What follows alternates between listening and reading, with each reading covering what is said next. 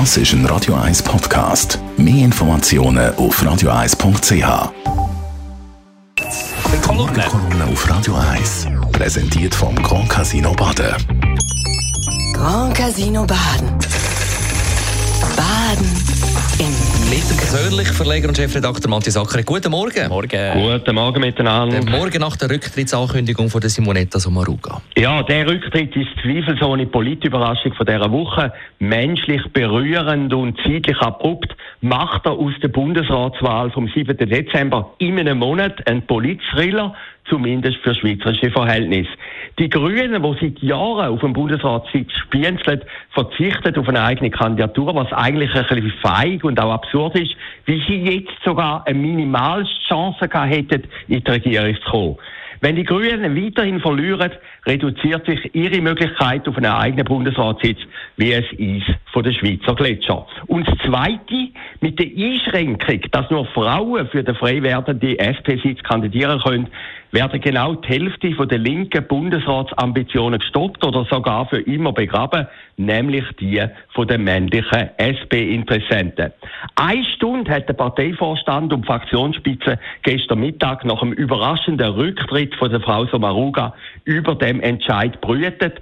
Dann hat Co-Präsidentin Matthäa Mayer verkündet, dass der nächste SP-Bundesrat nur eine Bundesrätin sein können. Frau Mayer wäre in dem Fall auch eine mögliche Kandidatin. Betroffen von dem Entscheid ist vor allem eine, der Zürcher Ständerat und Juraprofessor Daniel Josic. Ihm werden seit längerem Bundesratsambitionen nachgesagt. Ein bisschen überspitzt ist der Entscheid auch ein Lex Josic. Zwar hat Daniel Josic gestern Abend auf seinem Haussender Tele Zürich verkündet, wenn sich die Fraktion trotz allem noch entscheiden würde, dass auch ein Mann kandidieren dürfe, würde er sich eine solche Kandidatur ernsthaft überlegen. Der Christoph Flocher hat übrigens vor 19 Jahren seine Bundesratskandidatur auch im Tele Zürich bekannt gegeben. Doch die Chancen von Daniel Josic auf dem Bundesratssitz dürften sich im Mikrobereich bewegen. Der Widerstand gegen eine Zwei-Frauen-Kandidatur ist gestern in der Parteileitung sehr klein gewesen. Der Daniel Josic weiss das, er ist auch am Tisch gesessen. Beim Rücktritt vom Alain Berset dürfte sich für den Josic auch nicht einfach werden. Gesucht wird dann sicher ein welcher Mann. Eine doppelte Frauenkandidatur ist auch nicht ganz neu. Bei der Wahl von der Simonetta Sommaruga vor zwölf Jahren ist auch die jetzige Zürcher Regierungsrätin Jacqueline Fehr antreten, die am Schluss unterlegen ist.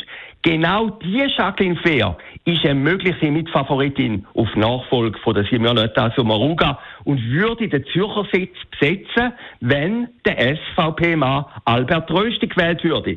Doch Jacqueline Fehr muss sich bald entscheiden, Bundesrätin oder eben Regierungsrätin. Zurück zum Daniel Josic. Bemerkenswert ist, dass jetzt gerade zwei Juraprofessoren von der Uni Zürich, der SVP-Mann Hans-Uli Vogt und der SP-Vertreter Josic, Bundesratsambitionen haben. Gemäß Adressliste von der Uni befinden sich ihre Büros in unmittelbarer Nähe, was beweist, dass man sogar im akademischen Elfenbeinturm noch Träume für Größeres hat. Die Morgenkolumne auf Radio 1. Der persönliche Verleger und Chefredakteur Matthias Ackeret ist das gewesen. Zu hören wieder in der Sendung heute Abend Shortlist. Natürlich mit der Simonetta Sommaruga. Das ist ein Radio 1 Podcast. Mehr Informationen auf radio1.ch.